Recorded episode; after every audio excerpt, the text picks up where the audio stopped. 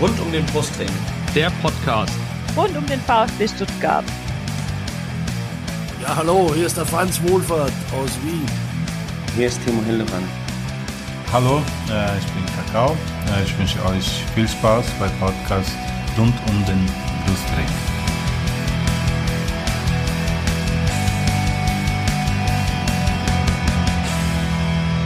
Herzlich willkommen zum Podcast rund um den Brustring. Mein Name ist Lennart. Und mein Name ist Yannick. Und dies ist Folge 91 des Podcasts. Ja, wir wollen heute wieder über den VfB sprechen, wieder über ein erfreuliches Ergebnis. Und zwar den 2 0 Auswärtssieg äh, bei der Hertha aus Berlin. Den ersten seit 2013 übrigens. Und wir haben uns auch heute wieder zwei Gäste eingeladen, mit denen wir über dieses Spiel sprechen wollen. Natürlich, wie üblich, ein Fan äh, der jeweils anderen Mannschaft. Das ist diesmal Konstanze. Die ist bei Twitter Hi. zu, Hallo. ich wollte noch gerade sagen, wo du zu finden bist, aber äh, ja genau, hallo erstmal Konstanze. Genau, äh, du bist auch bei Twitter zu finden unter äh, @konstanze mahe. Jo. Ähm, genau, und äh, mit dir reden wir heute über das Hertha-Spiel, aber nicht mit dir allein, sondern auch noch mit einem zweiten äh, Gast. Das ist der Stefan. Hallo Stefan. Ja, Ben. Der ist zu finden unter vfberliner1893.de und da können wir vielleicht gleich darauf eingehen, äh, warum du diesen Twitter-Handle hast und warum du vielleicht gerade für dieses Spiel äh, dich gemeldet hast, um, um hier dabei zu sein. Können wir gerne machen.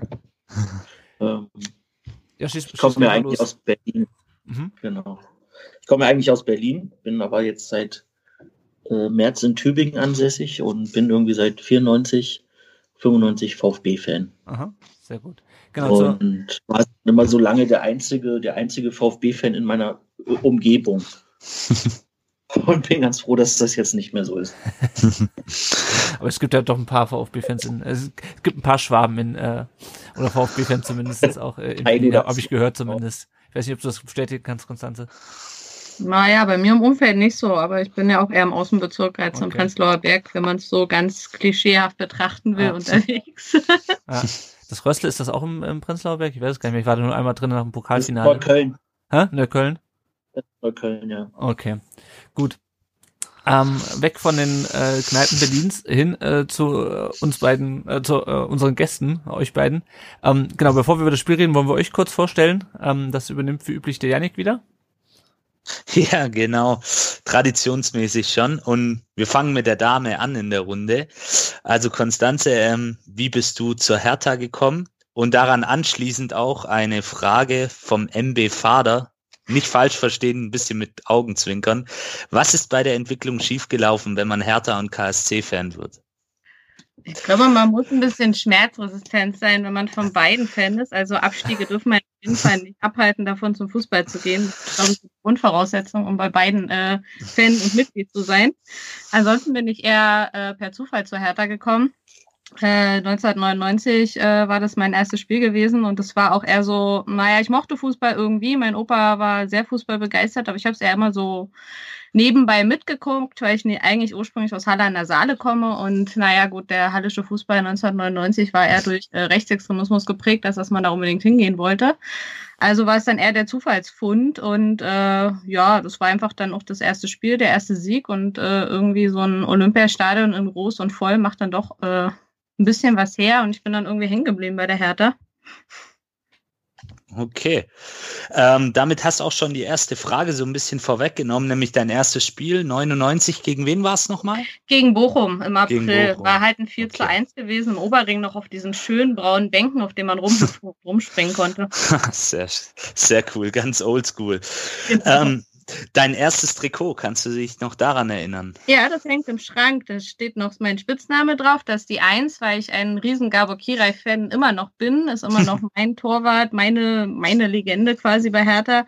Und damit war das quasi auch das erste Jahr ähm, 99, 2000, wo wir noch Kontinentale, aber schon Nike hatten. Also nicht diese ganz hübschen von Adidas, sondern das Nachfolgetrikot.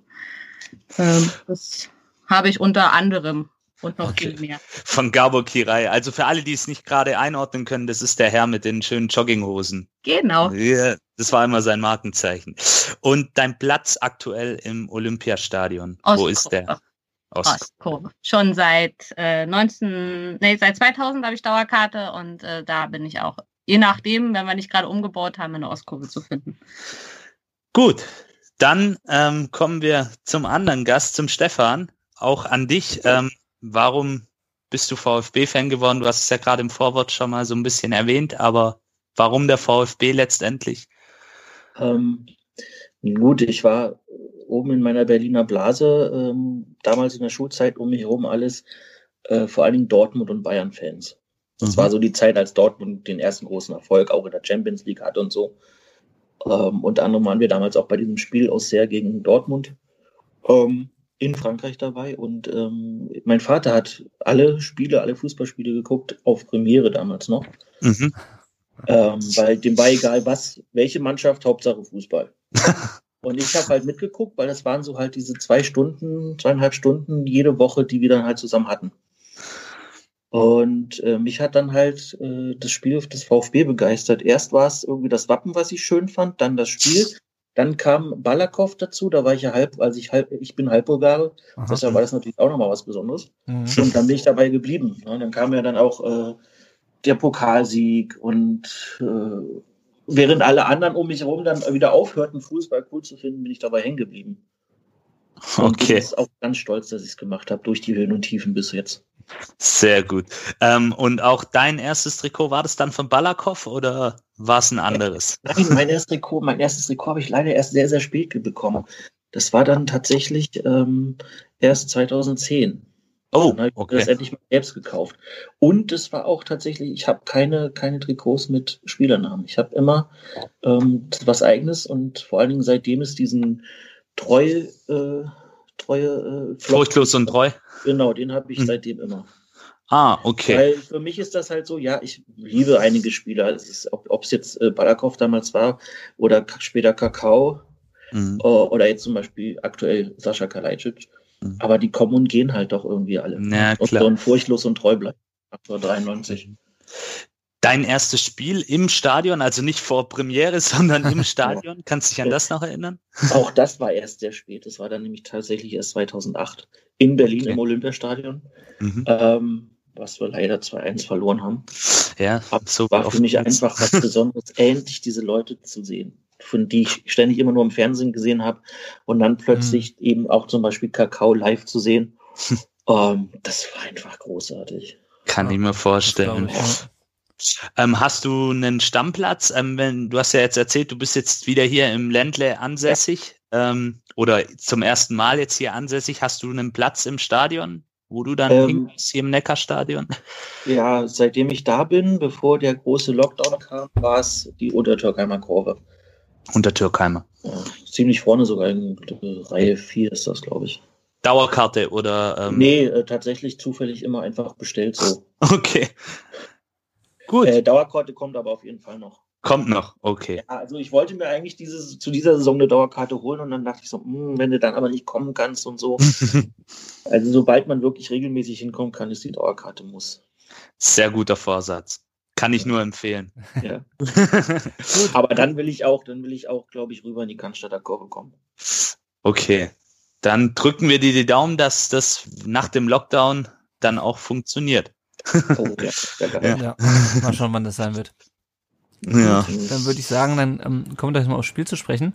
Ähm, wie üblich kurz zur Aufstellung. Ähm, am, äh, unter der Woche, letzte oder in der Länderspielpause, wurde ja deutlich, dass wir zwei Ausfälle haben werden. Einer kurzfristig mit Waldemar Anton und einer wesentlich länger leider mit Mafropanos, der sich ähm, wieder was am, am Knie, der sich was am Knie getan hat.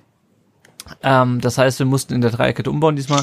Das war zum einen Stenzel, ähm, der auf rechts spielte, und äh, Atakan Karasor mit seinem Bundesliga-Debüt als zentraler Innenverteidiger. Zu dem äh, kommen wir gleich auch nochmal ausführlicher.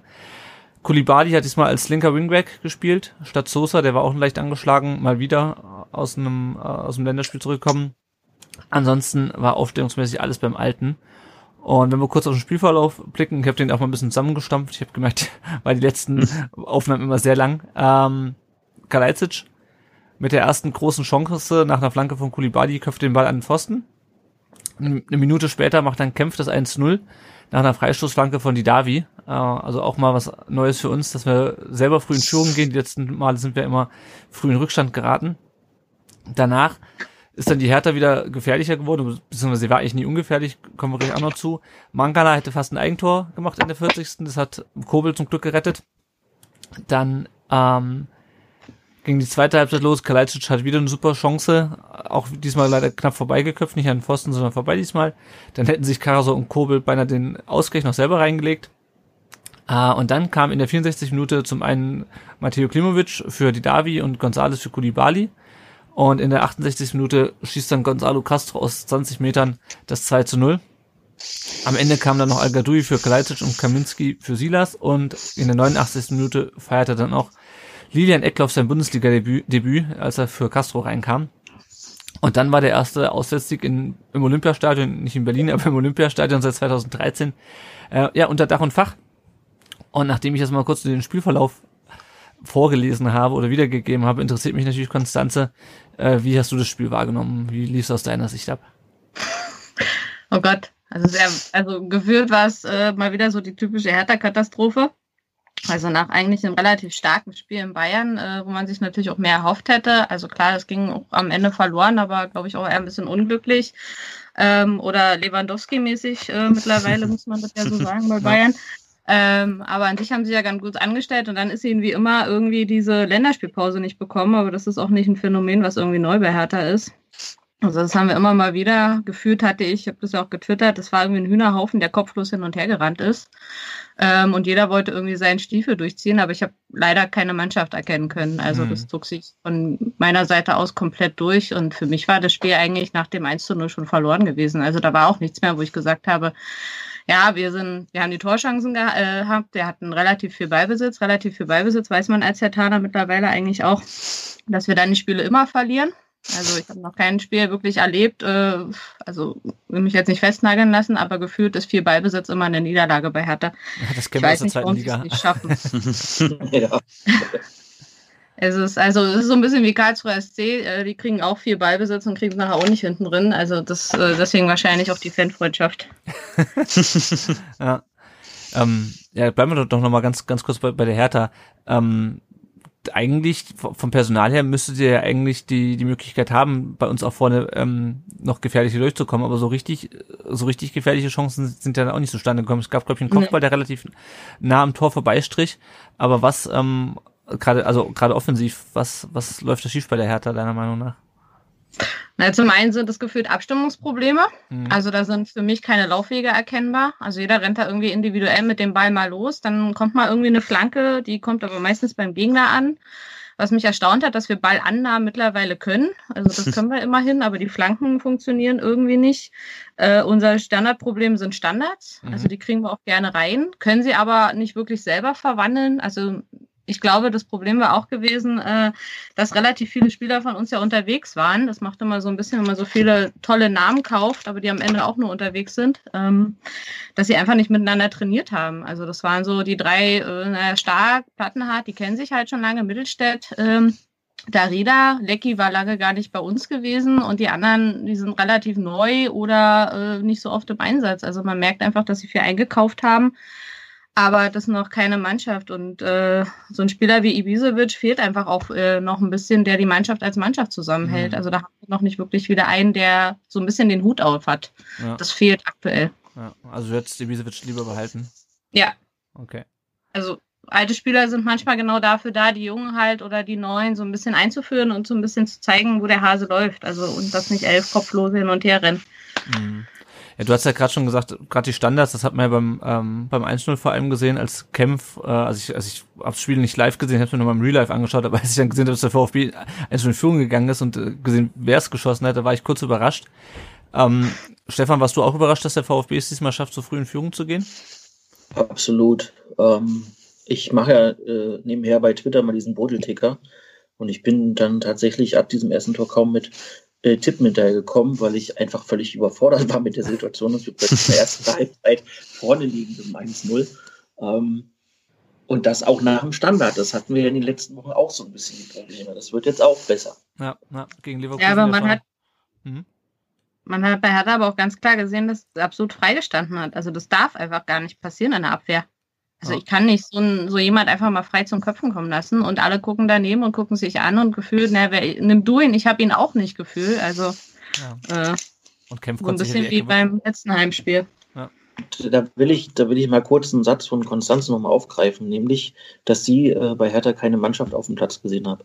Und ähm, das ist das, was ich seit Anfang der Saison beim VfB sehe. Da ist eine mhm. Mannschaft da, die zusammen kämpft, zusammen arbeitet, zusammen Spaß hat und zusammen ähm, einfach dafür sorgt, dass da die Punkte reinkommen.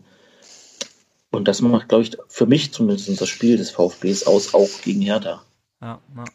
ja ich hatte so ja, für mich fehlt es, seitdem Dada weg ist, dieses wirklich zusammen, also dieses Mannschaftssein, dieses äh, für die Mannschaft. Also klar, wir wissen alle, die sind immer nur eine gewisse Zeit im Verein und die wenigsten identifizieren sich wirklich mit dem Verein. Also da müssen wir uns ja auch ehrlich machen mittlerweile aber zumindest für den Zeitraum, wie sie beim Verein spielen, äh, mit einer gewissen Leidenschaft. Aber da, also die haben ja nicht mal eine Leidenschaft, die hatten ja nicht mal Bock. Also eigentlich hätten sie sich auch hinsetzen können und Kaffee trinken können, dann hätten wir halt 10-0 verloren, aber es wäre nichts anderes gewesen. Hm, hm. Also ist das bei euch auch so ein bisschen so eine Mentalitätsgeschichte, weil das war ja, ähm, da hat ja ähm, vor der letzten Saison, ist er Wurde er entlassen oder hat er von sich aus aufgehört? Ich weiß es schon gar nicht mehr. Er hat von sich aus aufgehört. Ja, genau. Und dann kam ja Klinsmann und seitdem genau. ist irgendwie Big City Club, äh, Big City Lachnummer, aber mehr mhm. ist da auch nicht.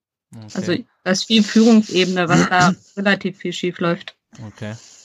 Ja, nee, weil vorher war zwar, also man hat ja auch immer, glaube ich, mal so ein bisschen Kritik an Dade vernommen, dass es zwar irgendwie solide ist, was er, was er trainiert, aber äh, man macht halt irgendwie keine großen Sprünge. Das, also zumindest war das so meine Außenwahrnehmung, dass das so ein bisschen die Kritik äh, an ihm war oder an seiner, an seiner Trainer, ähm, an seiner Trainer-Ära, nenn ich's mal.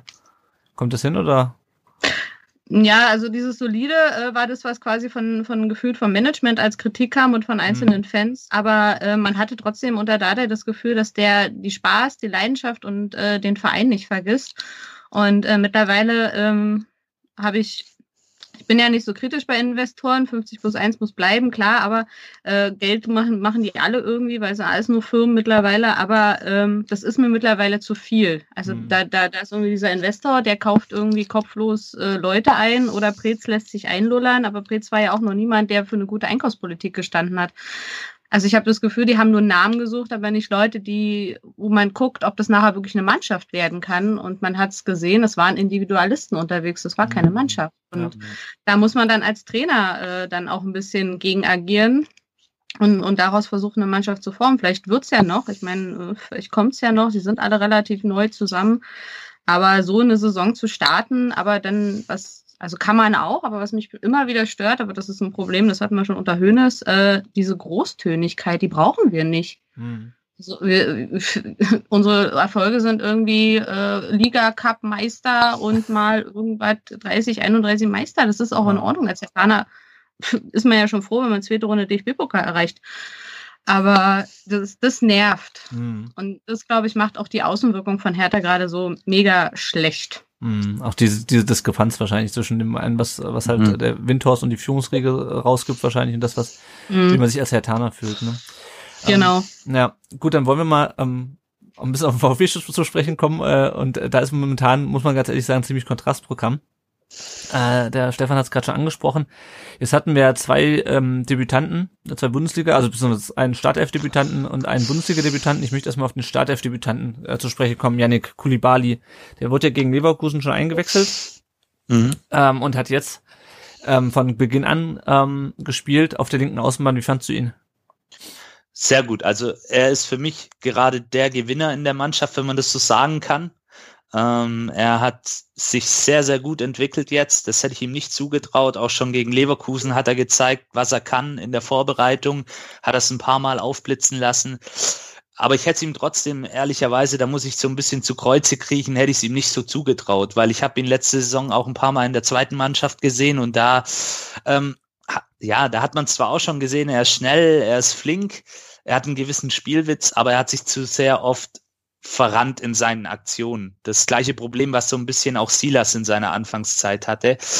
Aber das hat er mittlerweile oder jetzt da gegen die Hertha im Speziellen hat er das wirklich sehr, sehr gut gemacht. Also diese Vorbereitung da für die Chance von Kalajdzic, das war schon ganz großes Kino. Also hat mich sehr auch für den Jungen gefreut, muss ich ja, sagen. Ja, ich glaube, an dem werden wir noch sehr viel Freude haben.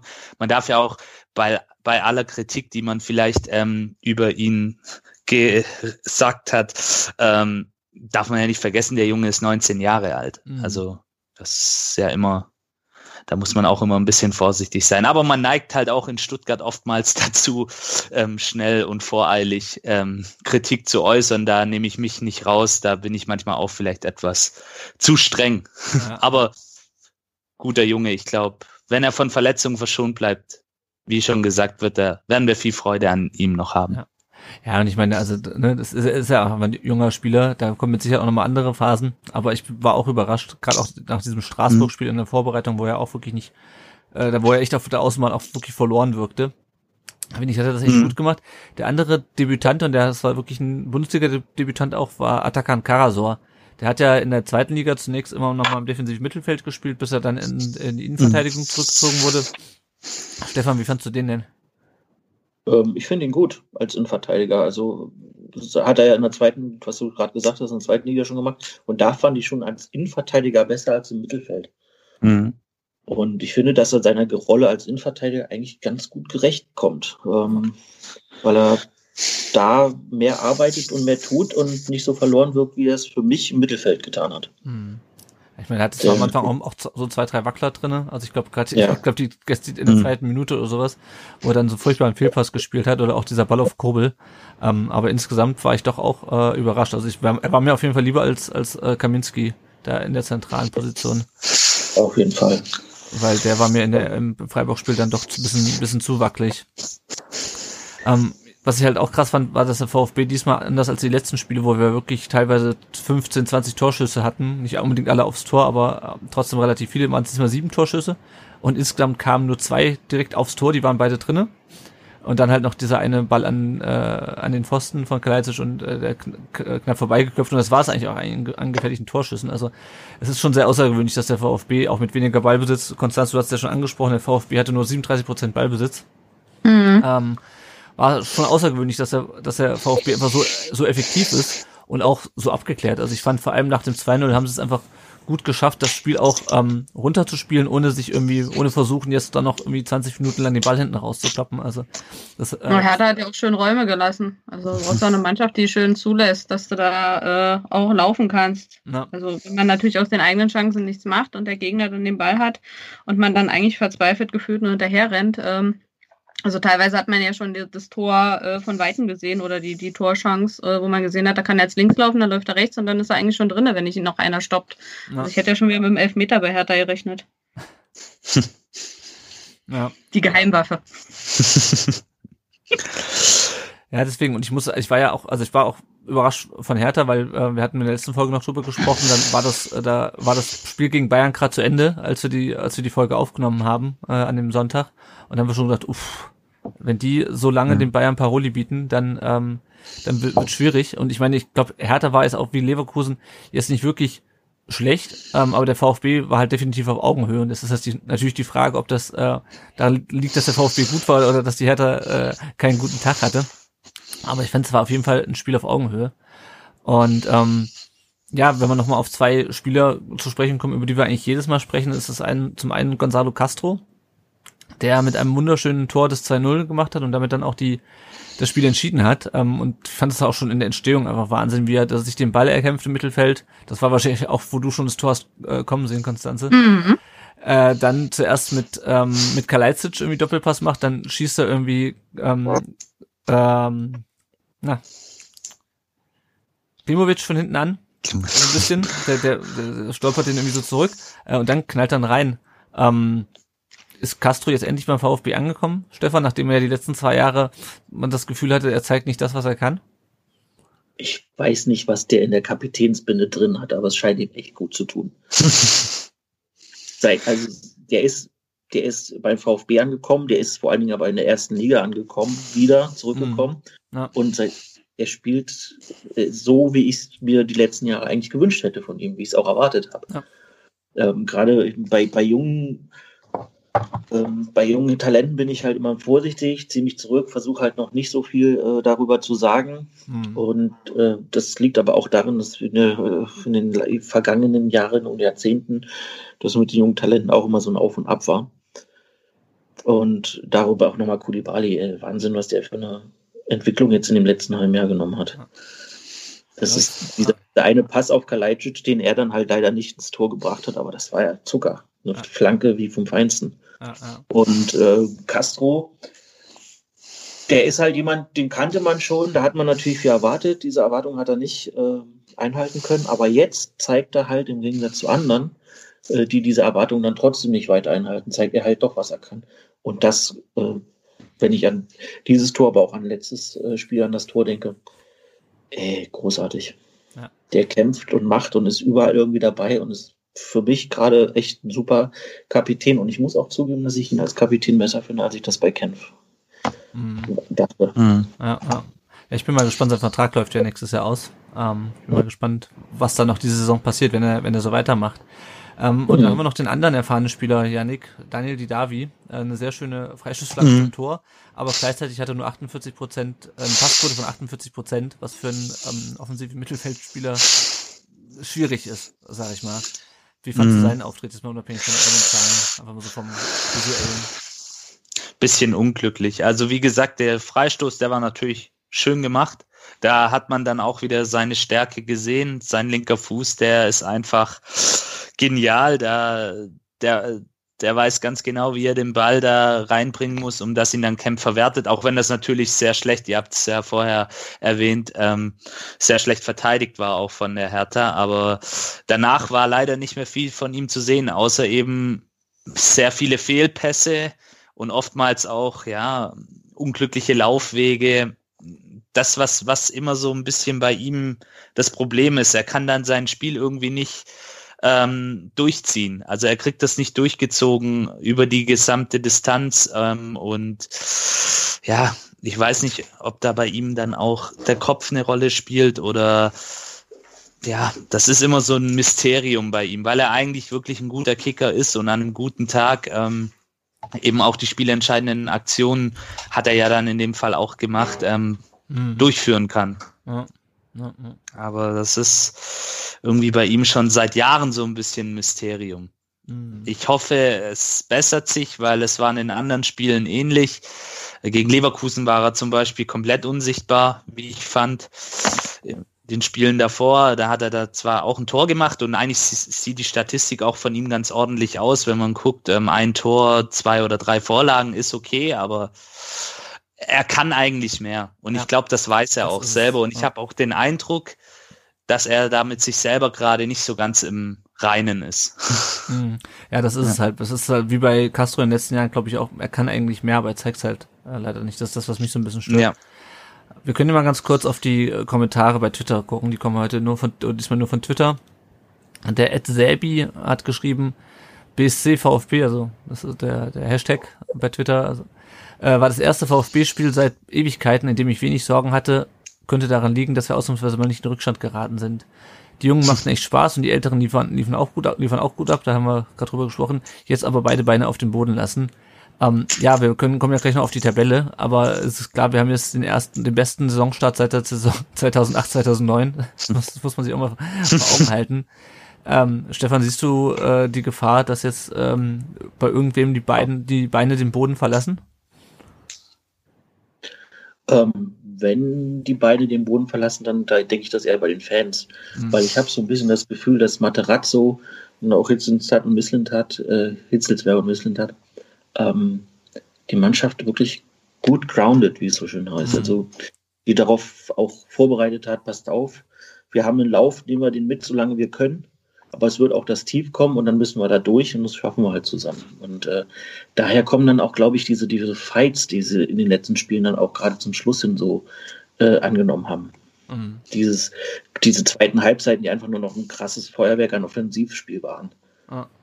Dieses halt dieses Mal nicht ganz so war, weil sie halt eben schon 1-0 führten. Aber gerade vor dem 2-0 war das ja, da dachte ich auch, oh mein Gott, oh mein Gott, ey, äh, da war Hertha ein bisschen näher am Tor dran als wir und dann kommt halt von Kassel das Ding und plötzlich war alles so, ja, geil. Das ist, das ist es halt auch. Man ist irgendwie ein bisschen entspannt. Ich habe es nur im Real Life geschaut, aber äh, und ich wusste deswegen schon, dass die Hertha kein Tor mehr schießt. Ähm, aber trotzdem irgendwie hat man auch ein bisschen mehr selbst, ein bisschen mehr ähm, Vertrauen in die Mannschaft, habe ich das Gefühl, ja. als man das in den letzten Jahren hat, wo irgendwie man immer noch damit gerechnet hat, dass da noch ein Gegentor kommt.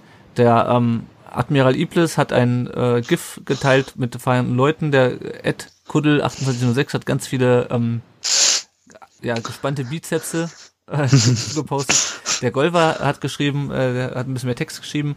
Äh, erstaunlich abgeklärt. Wir haben schon weitaus interessantere, in Anführungsstrichen, Spiele gesehen. Diesmal konnte man ein mögliches Gesicht der Mannschaft sehen, wenn sie nicht einen frühen Rückstand kompensieren muss. Ne? Das haben wir, glaube ich, auch schon besprochen. Und Kulibali hat das Zeug dazu, diese Saison bereits äh, Stammspieler zu werden. Und der Sven Vollmering hat geantwortet, überzeugender Sieg, man erkennt ein System. Der Trops wäre nach dem 2 zu 0 direkt nach der Pause glutsch gewesen, wenn Kalajdzic halt das Ding reingemacht hätte. So musste man eine härter Drangphase überstehen. Insgesamt wächst was heran. Auch spielerisch habe Eindruck, es ist über die Starthilfe hinaus eine Mannschaft, die will. Das hast du ja auch schon gesagt. Janik oder Stefan, du auch. Ähm, ja. Ich weiß nicht, Konstanze, wie, wie hast du denn den VfB wahrgenommen? Jetzt mal abgesehen davon, dass du mit deiner Hertha nicht zufrieden warst. Ähm, aber wie hast du denn unsere Mannschaft so von der Gegenseite sozusagen gesehen? Na, insgesamt muss man halt sagen, äh, dass der VfB halt den Vorteil hat, dass sie natürlich sehr gestärkt ist. So einem, äh, also so ein Aufstieg bringt natürlich einen ganz schönen Push mit. Das haben wir ja selber auch äh, nun mehrfach miterlebt. Ähm, der einen natürlich auch nochmal so einen Saisonstart, wenn der dann gut rund läuft, versüßt. Und das merkt man einfach, dass sie merken, dass es laufen kann, wenn sie laufen wollen. Ähm, dass sie bereit sind, halt den Ticken mehr zu investieren. Also man merkt aber auch, dass halt hier an einer Stelle natürlich noch nachgewässert werden muss. Und da gerade so Mannschaften wie Bayern da natürlich gute Angriffspunkte haben. Mhm. Aber ich glaube insgesamt, ähm, und das ist, wenn man das, das ist ja leider auch bei Union äh, der Vorteil, ja leider, ähm, dass man, wenn man wirklich aus so einem Aufstieg kommt, äh, das mitnimmt und das, das, das hat Stuttgart einfach auch gemacht. Also ähm, wirklich äh, als Mannschaft gekämpft, drangeblieben, ähm, die Standards genutzt und ich glaube auch die individuellen Fehler von Hertha äh, gut ausge also ausgenutzt. Also man, man musste halt sagen, wie ich gesagt habe, also man hat die Tore ja von Weitem eigentlich kommen sehen. Ähm, und wenn ich mich da richtig hinstelle und den Kopf hinhalte, ist halt das Tor mal drin. Das ist das, was Hertha halt einfach nicht schafft. Also sie schaffen mhm. nicht, die individuellen Fehler des Gegners irgendwie dann mal auszunutzen. Es waren ja auch Fehler da gewesen, aber sie haben sie nicht gesehen, sie wollten sie nicht sehen. Ähm, keine Ahnung. Also da muss man äh, Stuttgart dann auch anerkennen, dass sie äh, da einfach auch gut, solide gespielt haben. Ähm, mhm. Müssen natürlich jetzt wirklich aufpassen, dass sie nicht, äh, wenn dann die Niederlagen kommen oder wenn dann die eine mehr Niederlage kommt, dann kommt ja manchmal auch so eine Frustrationsgrenze dabei, äh, wie bei allen das natürlich so ist. Ähm, ich glaube, was aktuell immer noch die äh, Schwierigkeit ist für alle Vereine, ist natürlich äh, dieses Mal mit und mal ohne, mal mit Halbfans, nur drei da. Und äh, ich glaube, das ist äh, was, worauf sich die Mannschaften insgesamt gut eingespielt haben. Aber ich glaube, das könnte auch später nochmal eine Rolle spielen. Also wenn wir dann doch wieder auf volle Geisterspiele fahren und dann gar nichts mehr ist, ähm, ob dann, wenn die Saison schon in den Knochen sitzt, ob es dann noch reicht. Also das muss man sehen. Aber ich sehe jetzt in Stuttgart nicht, dass sie irgendwie in, in Abstiegsgefahr irgendwie geraten. Also uns eigentlich auch nicht. Ich glaube, wir fangen uns auch schon. Aber ähm, da sehe ich ganz andere Mannschaften, die da noch eine Problematik kriegen. Ja, ja, auf die kommen wir gleich auch noch zu sprechen. das wir nämlich als nächstes vielleicht. Äh, mal schauen, ob wir da die, äh, die gleichen Mannschaften reden. Der Andreas Huck hat noch geschrieben, was den VfB auch so erfolgreich macht, ist die Unberechenbarkeit. Hertha hat versucht, sie das aus dem Spiel zu nehmen, aber die Räume haben dann andere Mitspieler genutzt. Zu den klasse Leistung von Kempf in der Verteidigung. Und dann ist es, glaube ich, noch ein Daumen hoch. Ja, genau. Ähm, genau. Dann haben wir noch äh, zwei Hörerfragen, äh, auch wieder vom Admiral Iblis. Äh, Entwicklung Kulibali haben wir schon drüber gesprochen, der hat so ein bisschen so ein, so ein Sammeltweet gemacht. Äh, Karasor, der neue Abwehrchef, haben wir auch schon drüber gesprochen. Castro, äh, Mime, älter, immer besser. Ja, also auf jeden Fall im, im, Alter immer besser, wollte er, glaube ich, schreiben. Neue VfB macht Spaß. Und da hat er noch geschrieben, die arroganten Aussagen des schönen Bruno nach dem Spiel. Über Labadie haben wir jetzt noch gar nicht gesprochen, ehemaliger Trainer von uns und auch bisher noch der, ähm, der erfolgreichste Trainer der letzten äh, zehn Jahre. Ähm, ich habe mir die, die äh, PK nach dem Spiel gar nicht angehört. Was hat er denn gesagt nach dem Spiel, was so furchtbar arrogant äh, rübergekommen sein muss beim Admiral Iblis? Hat jemand gesehen? Also ich, nee, ich habe es auch nicht. Also ich habe mir irgendwann abgewöhnt, diese blöden Pressekonferenzen, wo sie vorher äh, ganz ja. viel Tolles erzählen und hinterher, ja, hat nicht so gelaufen. Also ich äh, weiß gar nicht, das habe ich mir, glaube ich, vor zehn Jahren wirklich mal abgewöhnt, das mir anzugucken. Ich weiß nicht, was er gesagt haben soll. Ähm, er hat, glaube ich, so standesgemäß gesagt, ähm, ja, dass, dass Hertha vielleicht schon spielerisch mehr hatte, also mehr Anteile hatte. Ähm, ich kann jetzt den Wortlaut nicht genau wiedergeben. Ich habe es dann auch nur aus verschiedenen Tweets ähm, von einigen VfB-Fans, die sich darüber aufgeregt haben, ähm, rausgelesen. Aber so nach dem Motto, ähm, ja, wir waren eigentlich ja. besser und, und Stuttgart hatte irgendwie ja Glück beziehungsweise ja Na, es war schon ein Ticken arrogant. Er hat halt wirklich gesagt, ähm, Stuttgart hätte ja eigentlich gar nicht gewinnen dürfen, weil wir besser waren, aber wir haben uns das Leben schwer gemacht. Also er hat halt aber besser ist doch immer die Mannschaft, die am Ende die meisten Tore hat. Oder ja, ja, dann aber wie gesagt, ich höre mir diese Pressekonferenzen bei Hertha schon, schon ewig nicht mehr an. Ich, ich glaube, er war auch ziemlich ähm, aufgekratzt nach dem Spiel das war halt das, was ihn so arrogant gemacht hat, dass er halt nicht gesagt hat, okay, das war halt die bessere Mannschaft, sondern nee, wir waren die bessere Mannschaft und eigentlich hätte Stuttgart gar nicht gewinnen dürfen. Und das ist halt dieser arrogante Punkt. Ja. Wenn man wie jeder andere äh, äh, Trainer sagt, ja, wir haben halt Pech gehabt, eigentlich waren wir vielleicht einen Tick besser, aber ist halt so, dann wäre das was anderes gewesen. Die Sache ist aber bei Labadia wundert mich gar nichts mehr. Der hat schon immer, immer anderen die Schuld gegeben. Ja, ich erinnere mich, der Trainer, ist, der Trainer ist nicht der Mülleimer. Ich erinnere mich. Ja, ja genau. Genau das wollte ich gerade sagen. Ne? Er fühlt sich halt immer als Mülleimer, äh, weil er seinen eigenen Fehler halt nicht anerkennen will. Das ist das, was ihn als, in seinen bisherigen Trainerjobs am Ende eigentlich immer den Hals gekostet hat. Ist ja auch kein ganz einfacher Charakter, der Herr Labadia. Hat man ja, ja auch in Wolfsburg gesehen, bei seiner letzten Trainerstation vor der Hertha. Da. Ja, wie, wie zufrieden bist du bisher mit Labadia, Konstanze? Also, Blöde Frage. Ja, der, also ich meine, er hat Ruhe reingebracht nach dem ganzen Klinsmann, Lava und, äh, und so weiter. Also da war er doch schon mal einer, der es für, äh, zumindest nach außen eine gewisse Ruhe gebracht hat. Aber ich, ich weiß auch, dass es hätte mit Dada nicht weiter funktioniert und äh, er auch zu dem Zeitpunkt gegangen ist. Aber ähm, für mich ist er nicht, also symbolisiert er nicht das, was ich für Hertha sehe. Jetzt weiß ich nicht, ob da nicht äh, der Investor und Preetz und, und, und das nicht eher so eine, eine Co-Kombi ist aus, aus allen drei Dingen. Aber aktuell gefällt mir das als, als Idee von Hertha gar nicht, was sie da haben. Also mhm. irgendwie ist es mir alles zu abgehoben, zu weit weg und, und, und äh, dann, dann muss ich sagen, dann spiele ich lieber scheiß äh, Kreisliga-Fußball, als äh, irgendwie äh, da vom Big City Club zu reden. Also mir fehlt so ein bisschen diese Bodenhaftung, die ihr ja auch schon beschrieben habt, die ja bei, bei Stuttgart so ein bisschen da ist. Ähm, und auch solide dann mit den Niederlagen umzugehen. Aber mir fehlt halt gerade auch so ein bisschen Identifikationsfiguren bei Hertha. Also die sind mhm. irgendwie für mich alle nicht mehr da. Und äh, ist gerade als Fan ähm, so ein bisschen schwer. Also klar, selbst wenn man sagt, okay, man, die gehen und kommen und kommen und gehen, aber hat man doch immer so ein oder zwei Spieler, an denen man sich so die Saison hängt, wo man sagt, okay, das ist so mein Spieler. Ähm, und das, das muss ich gerade sagen, das fehlt mir. Ich weiß es nicht, ob es damit zusammenhängt, dass man einfach nicht so richtig ins Stadion kann und da sitzt und eigentlich nur applaudieren kann. Das kann, hängt natürlich auch viel, dass die Emotionalität eigentlich komplett weg ist. Ähm, das kann ich für mich selber auch noch nicht einordnen. Mhm. Ich hoffe einfach nur, dass es irgendwie besser wird. Ob es jetzt da bei dir bis zum Ende der Saison bleibt, möchte ich gar nicht unterschreiben, bin ich ganz ehrlich. Hm, ja, ja, ich glaube, das, also das ist, ähm, also ich meine, das, bei uns ist es ja ähnlich, dass keine Fans im Stadion sind. Ich glaube, bei uns läuft natürlich auch viel einfach darum, davon, dass darüber, dass viele Leute einfach überrascht sind, dass es so gut läuft gerade. Äh, und ähm, was ja in Stuttgart auch immer funktioniert, sind, sind junge Spieler. Ähm, ich hatte ja gerade schon gesagt, Lee, äh, Lee Eckloff, ähm, der äh, zum Glück sich äh, an seinem 18. Geburtstag für einen Vertrag beim VfB entschieden hat. Der hat jetzt auch sein Bundesliga-Debüt gefeiert. Da bin ich auch mal gespannt, was der dieses Jahr noch ähm, zeigt. Äh, Gonzales, ähm, finde ich auch lustig, dass Gonzales in Berlin äh, sein, sein, äh, seine Rückkehr in die Bundesliga feiert. Nachdem er ja das letzte Mal, ähm, als er in Berlin gespielt hat, keine so gute Rolle abgegeben hat. Ähm, ja, ich glaube, wir haben eigentlich fast alles besprochen zum Spiel. Ich hatte mir noch irgendwie Endo aufgeschrieben, der wieder gut mhm. gespielt hat. Kalajdzic, der sich, der ein bisschen Pech hatte im Abschluss. Ähm, aber ich denke, wir haben alles ganz gut äh, abgehandelt. Und da, da geht auch schon die Glocke. ähm, also wenn, wenn von euch jetzt jemand noch was zum Spiel loswerden will, dann würde ich sagen, wir gucken mal auf die äh, aktuelle Lage jetzt nach, nach dem vierten Spieltag. Passt das für euch? Ja. Ja. Gut, dann äh, gucken wir auf die Tabelle und oh, der VfB ist Fünfter. Oh. Was, was machen wir jetzt? Halleluja. Ja, genau. Ja. Also, Saison ähm, abbrechen.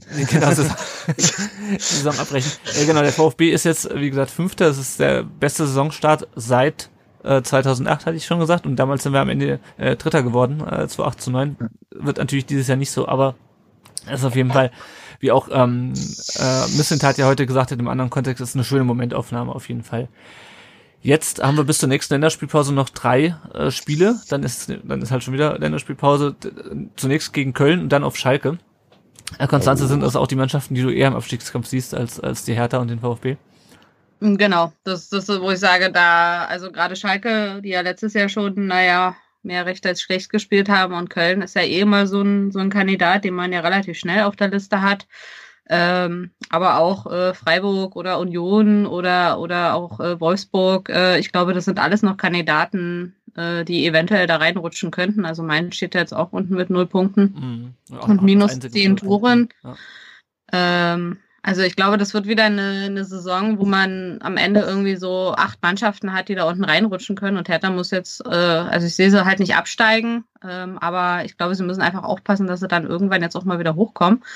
Ähm, also, und bei Stuttgart würde ich eher so ein solides Mittelfeld am Ende sehen. Also ist, glaube ich, auch mal ganz gut für einen Aufsteiger, ja. ähm, wenn es nicht gleich irgendwie Europapokal wird, ja. weil das ja. äh, köpft einem dann meistens die Saison danach und dann äh, kämpft man eher damit. Also so ein so ein achter, neunter, zehnter, elfter Platz ist, glaube ich, äh, aber auch für beide Mannschaften. Äh, das also auch für Hertha ist das das einzige, wo ich sehe. Also acht, neun, zehn, elf, äh, wo wir dann wahrscheinlich auch wieder irgendwie landen werden. Also als Berliner muss ich sagen, Hauptsache vor Union. Ja, ja also gerade auch also ähm, ich will auch gar nicht zu zu hoch fliegen, äh, sage ich mal, weil ich habe dann immer so ein bisschen Köln vor Augen ähm, nach, als die im Europapokal gespielt haben. Also nicht, dass ich erwarte, dass wir in den Europapokal kommen, aber ähm, die halt so krass abgestürzt sind, dass sie, glaube ich, bis zur Winterpause nur ein, noch kein Spiel gewonnen hatten damals. Ähm, ja, deswegen. Also äh, muss nicht sein, da kommen wir direkt mal auf Köln zu sprechen. Äh, die haben jetzt äh, am gestrigen Sonntag den ersten Punkt in die Saison geholt gegen die Eintracht. Äh, haben jetzt noch keinen Sieg äh, dementsprechend geholt, aber auch keine hohen Niederlagen bisher. Also sie haben jetzt äh, gegen äh, ich weiß gar nicht, gegen wen sie gespielt haben, aber auf jeden Fall 2 zu 3, 0 zu 1 und 1 zu 3. Also es sind jetzt nicht die Hohenklatschen, es ist jetzt nicht so ein Schalker 0 zu 8 gegen die Bayern. Ähm, vielleicht aus VfB-Sicht noch ganz interessant. Äh, Ron-Robert Zieler ist ja vor der Saison ähm, von aus Hannover vertrieben worden und äh, in seine Heimatstadt gewechselt. Der sitzt aber zumindest im letzten Spiel saß er weiter auf der Bank und Timo Horn, der ja nur echt äh, auch keine gute Saison hatte letztes Jahr, der steht weiter im Tor. Janik, ähm, was, was fällt dir zu Köln ein? Was äh, hast du dir ein bisschen auf, auf dem Schirm, wie es bei denen aussieht? Leider gar nicht. Ich habe ähm, gestern mir die zweite Halbzeit so ein bisschen nebenher ähm, angeschaut. Ähm, man muss sagen, sie sind ja ähm, mit 0-1 in Rückstand geraten durch einen Elfmeter und hatten dann auch Glück, dass ähm, Frankfurt gerade zu Beginn der zweiten Halbzeit seine Chancen dann nicht genutzt hat. Und dann haben sie sich eigentlich gut reingekämpft und haben dann auch noch verdient das 1-1 gemacht. Ähm, ich, das ist halt auch wieder so eine, so eine Truppe, die man nicht wirklich einschätzen kann. Ich, aber ich traue es ihnen zu, dass sie gegen uns wahrscheinlich ihren ersten Sieg holen könnten. Ja, das ist. Ja, ich weiß, was du meinst das ist eine ganz gefährliche Mischung gerade, weil natürlich Gistol jetzt auch so ein bisschen wackelt, aber ähm, wie ich gehört habe, ist er wohl in der Mannschaft noch anerkannt, also jetzt nicht so wie in Mainz, ähm, dass die quasi so ein bisschen gegen den Trainer spielen.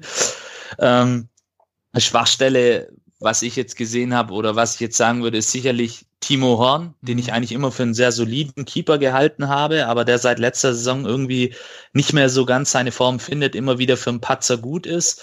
Und auch die Abwehr ist jetzt nicht die sicherste und vorne die Chancenverwertung, ja, was ich da gestern so gesehen habe, war jetzt auch nicht gerade Bundesliga-reif, aber sie haben auf jeden Fall eine gute Mentalität.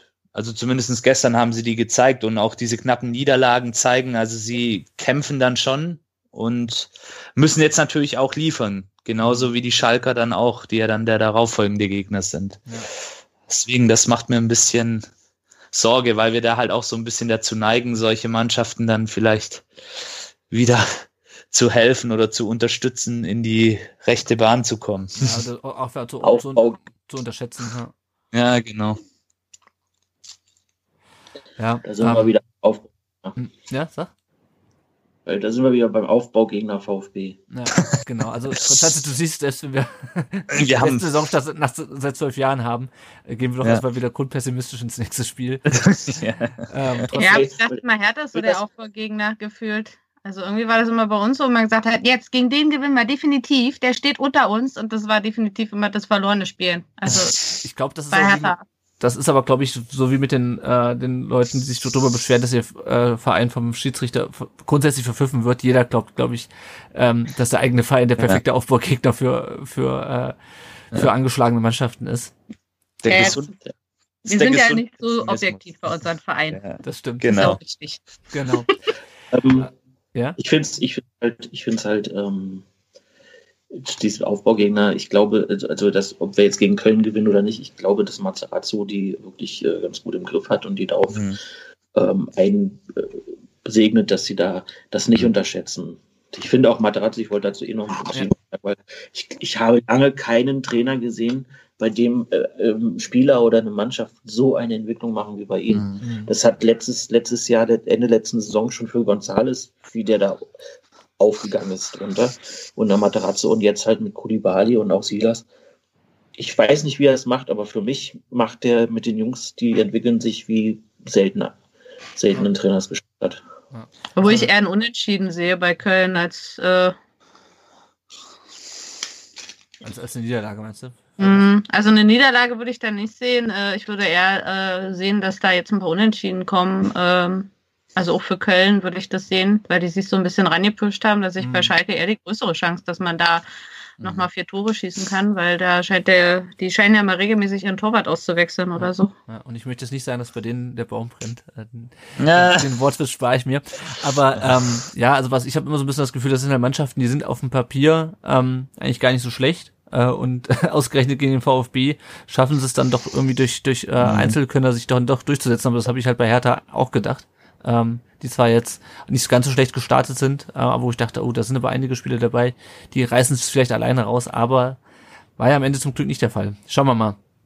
Ähm, sind auch beides Freitagsspiele gegen ähm, Köln äh, und Schalke. Das heißt, wenn ihr es gucken wollt, dann müsst ihr euch irgendwie Probe aber bei The Zone holen und äh, ohne jetzt Werbung dafür machen zu wollen, mehr so als, als, als Hinweis. Ich verdiene auch kein Geld mit. ähm, genau, was die Verletzung angeht, Mola und Avucha hatten wir schon angesprochen, wobei Mola, glaube ich, sogar schon wieder ähm, äh, trainiert leicht. Äh, Mafropanos wird länger ausfallen, der muss operiert werden. Äh, Tommy und Anton ist die Frage, ob die schon für Köln dann wieder fit sind. Ähm, ich habe auch die, die PK vorm Spiel nicht gesehen.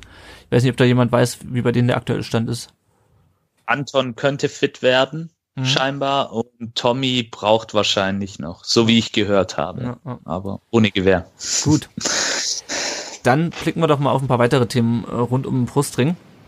Wie üblich zunächst auf die Nachwuchsmannschaften. Ähm, es war Länderspielpause, äh, aber nicht für den VfB 2 in der Regionalliga. Die haben gleich drei Spiele absolviert, das in den letzten äh, in den letzten zwei Wochen und am äh, Dienstag oder Mittwoch steht ja schon, äh, am Mittwoch genau, steht schon wieder das nächste an. Äh, die haben gegen Mainz 0 zu 1 verloren, also Mainz 2 natürlich.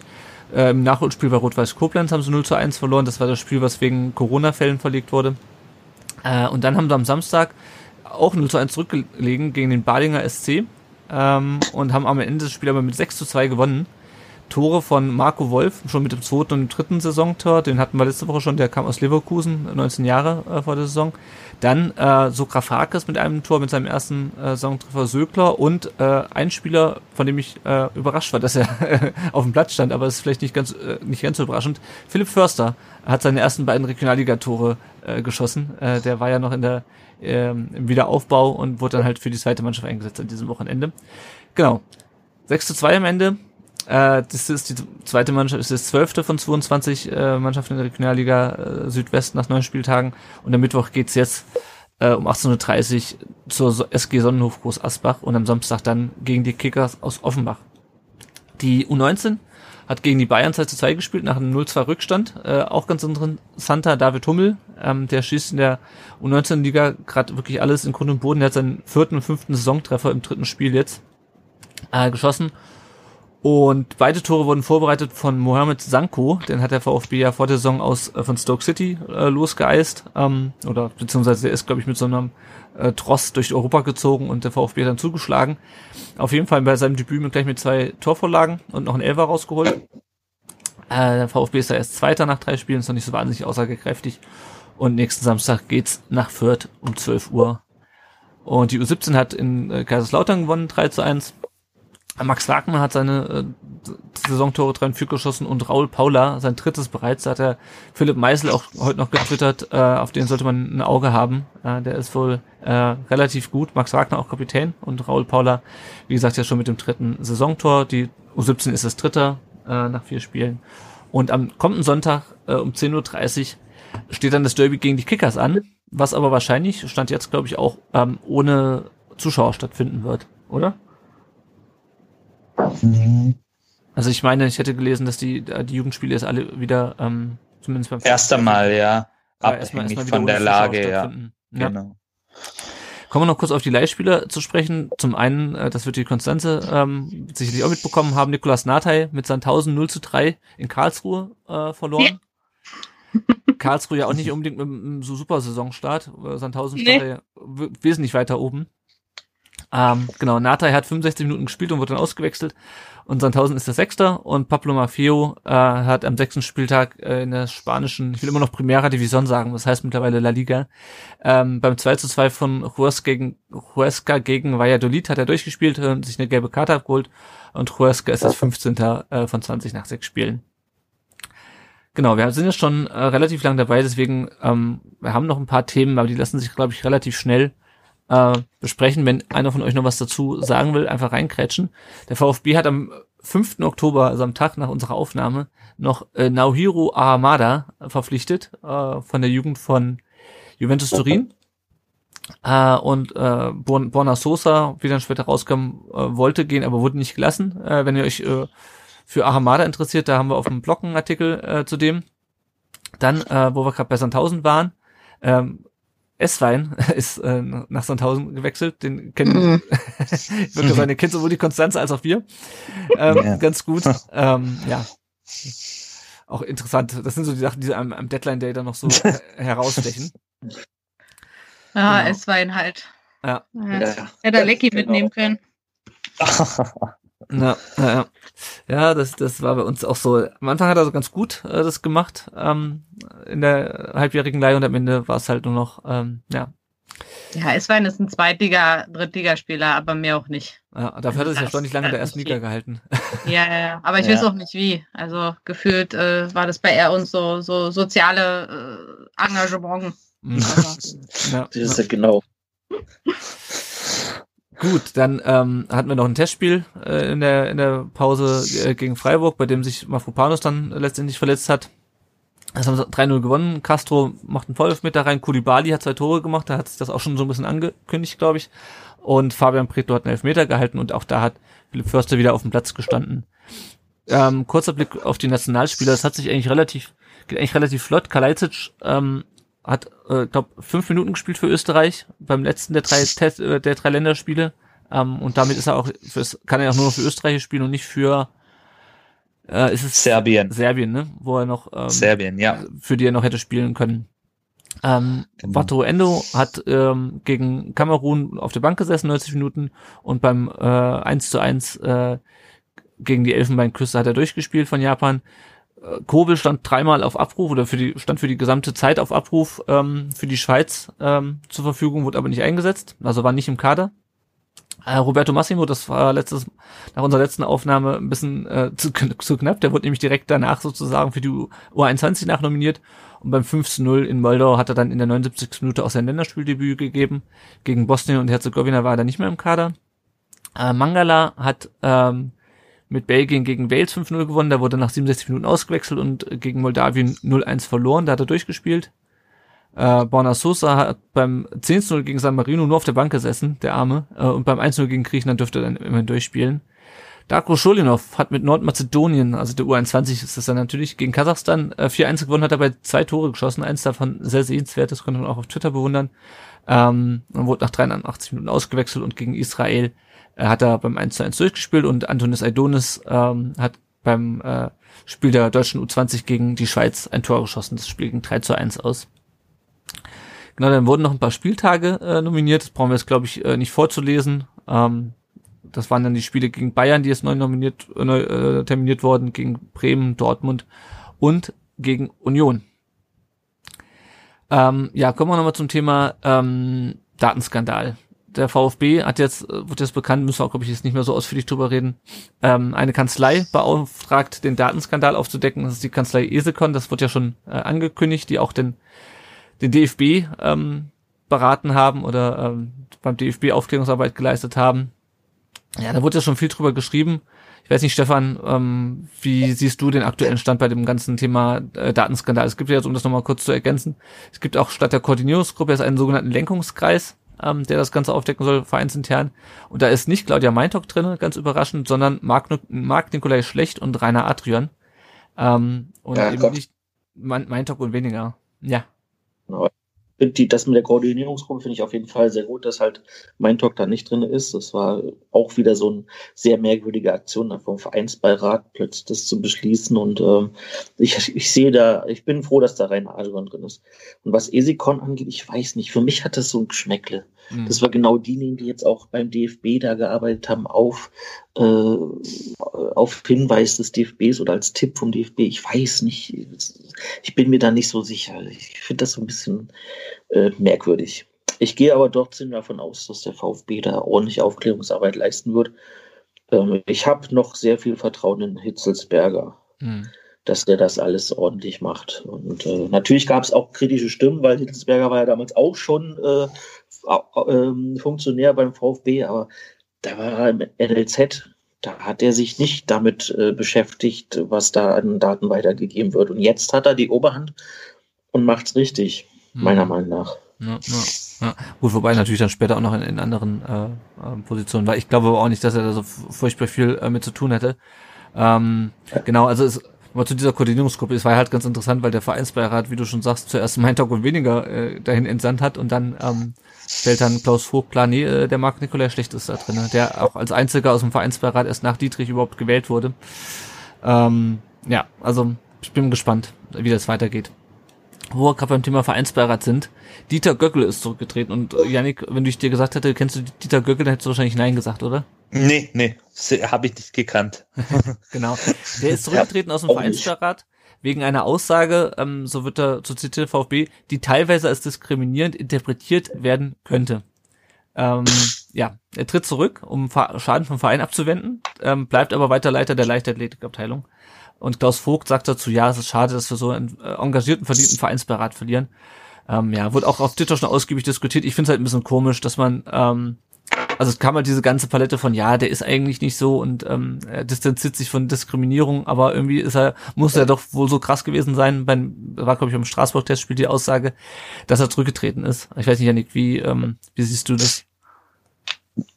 Irgendwie sehe ich das ja ein bisschen fragwürdig. Also die Frage ist ja zunächst einmal, was hat er gesagt? Ja, das, das, halt können wir, das, das können wir alle nicht beurteilen. Und jetzt ist natürlich in diesen Tagen auch die Frage, ähm, was, ja, was war der Inhalt des Ganzen? Auf was hat es abgespielt? Hat er einen schlüpfrigen Witz gemacht? Hat er einen Blondinenwitz gemacht? Hat er womöglich, was natürlich gar nicht geht, ähm, jemanden aufgrund seiner Hautfarbe, Religion irgendwie äh, diskriminiert oder ich angemacht. schlüpfrige Witze, also war ja kein, war kein Frauenspiel, es wäre natürlich auch nicht gegangen. Ähm, äh, natürlich, aber äh, das ist jetzt halt die Frage. Ja. Es gibt ja diese Blondinenwitze beispielsweise, die sind, waren in meiner Jugendzeit, waren die ziemlich modern. Ich weiß nicht, ob man das sich heutzutage noch erzählt. Ist glaube ist glaub nicht mehr so in und ich glaube, die, die kann man auch teilweise schon als diskriminierend einstufen. Ja, aber ich hätte mir da vielleicht eine ein bisschen offenere Kommunikation gewünscht und vielleicht eine etwas andere ähm, Aussage diesbezüglich. Ähm, ja. ja. dass er ihn nochmal so würdigt, okay, wie gesagt, ich kenne den Herrn nicht, ich, ich möchte jetzt auch nicht über ihn urteilen und es mag ja auch sein, dass er viel für die Leichtathletikabteilung geleistet hat oder immer noch leistet, aber es ist alles so ein bisschen, ja, unwirklich, komisch. Ich, ich, mir fällt gerade kein passendes Adjektiv ah, ja. dazu. Das ist, ich weiß nicht. Ja, für mich zum Beispiel klingt das alles so wie so ein bisschen wie so ein vorgeschobener Grund.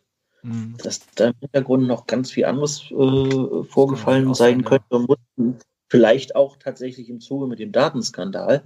Und dass man aber um das jetzt, weil man ja da erstmal gesagt hat, kommt erst noch, wenn es soweit ist, ähm, das halt genommen, genommen hat, um ihn da jetzt ähm, von, aus dem Vereinsbeirat zu nehmen.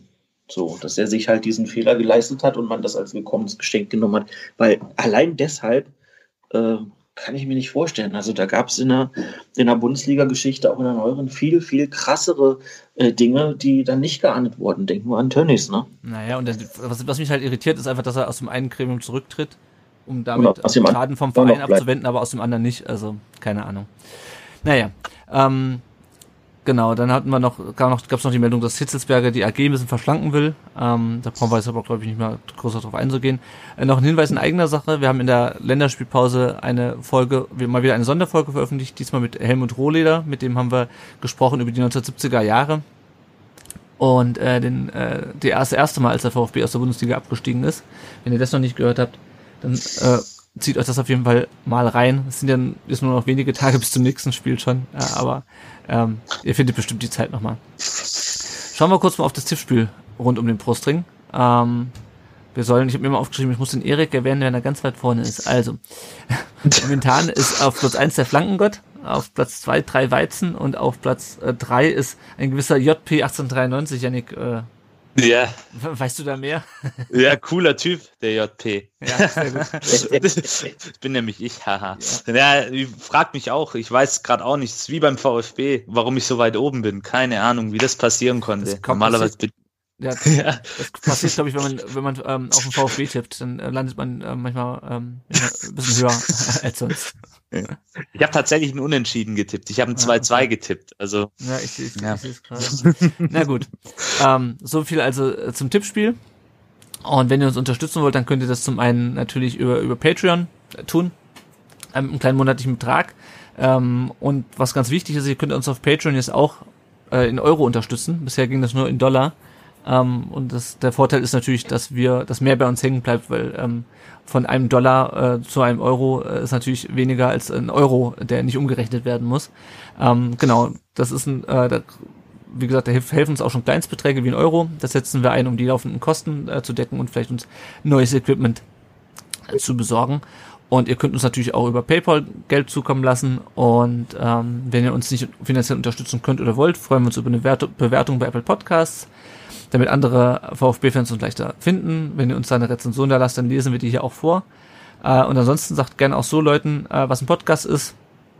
Äh, erklärt, erklärt den Leuten, wie man das runterlädt. Ihr findet uns natürlich wie üblich weiterhin auf unserem Blog. Wir sind auf Facebook, Twitter, Instagram. Den Podcast finden wir auch bei Spotify und auf YouTube.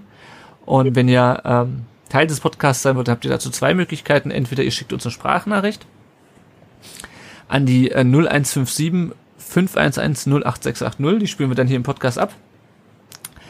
Uh, und die andere Möglichkeit ist natürlich, äh, dass ihr unserem Aufruf folgt und so wie der Stefan heute äh, am Podcast teilnimmt und äh, die ganze Zeit mit uns redet. Ähm, die Hürden sind da sehr gering. Ähm, wir haben auch vorhin noch die letzten technischen äh, Hürden überwunden vor der Aufnahme. Und ähm, ja, genau, also das äh, denke ich, äh, ist eine schöne Sache. Ähm, ich weiß nicht, Stefan, wie hat's dir gefallen? Was war dein erster Podcast heute? Das war mein erster Podcast und mir hat super gefallen und ich würde jederzeit gern wieder mitmachen, wenn ich darf. Gerne. Das, äh, Sehr gerne. Ist, ist, und ist jetzt vermehrt. muss ich aber noch ja. jetzt muss noch scharfe Werbung für meinen Bodel-Ticker machen. Also wer das Spiel nicht sehen kann, darf mir auf Twitter folgen. Ich tickere die Spiele auf äh, unterhaltsamere Weise, als es die meisten Ticker machen. Gut. Ähm, wenn wir schon ähm, da sind, äh, dass wir nochmal äh, die Twitter-Handle äh, verlesen. Genau, also wer äh, äh, Puttelticker lesen will, der kann dem äh, Stefan folgen unter VfBerliner 1893 und wer etwas zur Hertha lesen möchte und zum KSC, der folgt der Konstanze unter äh, Ed Konstanze unterstrich Mahe war es, ne? Genau, für Marzahn Hellersdorf quasi. Ah, für alle, die aha, aus okay, Berlin ja. kommen. Genau. Sehr gut. Ja, das wird auch, das hilft auch, glaube ich, Berlinern mehr als, als Genau. Mir sagt gerade. Ja, sehr gut. Ähm, sehr schön. Gut, dann sind wir auch schon am Ende. Die nächste Aufnahme werden wir dann nach dem Köln-Spiel machen. Äh, erstmal nochmal vielen Dank an Konstanze und Stefan, dass ihr euch heute Abend die Zeit genommen habt, über das Spiel zu sprechen. Für den Stefan ein bisschen erfreulicher, für die Konstanze ein bisschen weniger. Mhm. Aber auf jeden Fall vielen Dank an euch beide für eure Zeit heute Abend. Danke ebenso. Danke ebenso. Gut, dann haben wir uns, wie gesagt, nach dem Köln-Spiel. Äh, bis hierhin vielen Dank fürs Zuhören und auf Wiedersehen. Tschüss. Servus.